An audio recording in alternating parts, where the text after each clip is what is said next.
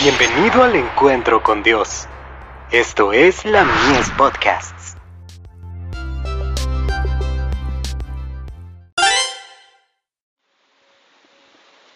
La fe por la cual vivo. Una corona para cada santo. Bienaventurado el varón que sufre la tentación, porque cuando fuere probado, recibirá la corona de la vida, que Dios ha prometido a los que le aman. Santiago 1, verso 12. Vi un gran número de ángeles que traían de la ciudad gloriosas coronas, una corona para cada santo, con su nombre escrito encima. Cuando Jesús pedía las coronas, los ángeles se las presentaban, y con su propia mano derecha, el amante Salvador las colocaba sobre las cabezas de los santos.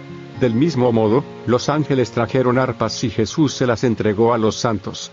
Los ángeles directores dieron primeramente la nota, y entonces todas las voces se elevaron en agradecida y alegre alabanza y todas las manos pulsaron hábilmente las cuerdas de las arpas arrancando de ellas una música melodiosa de tonos ricos y perfectos. Dentro de la ciudad había todo lo que podía deleitar la vista.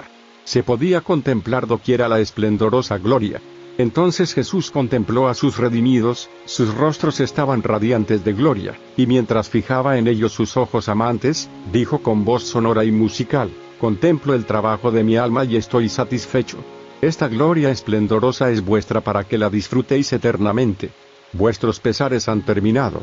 Ya no habrá muerte, ni dolor, ni llanto, ni enfermedad Vi a las huestes redimidas que se inclinaban, y depositaban sus resplandecientes coronas a los pies de Jesús. Luego vi que Jesús conducía a su pueblo hacia el árbol de la vida.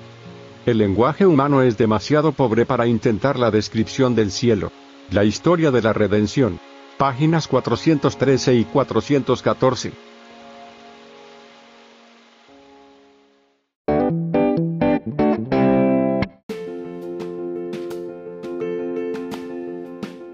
Visítanos en www.ministeriolamies.org para más contenido.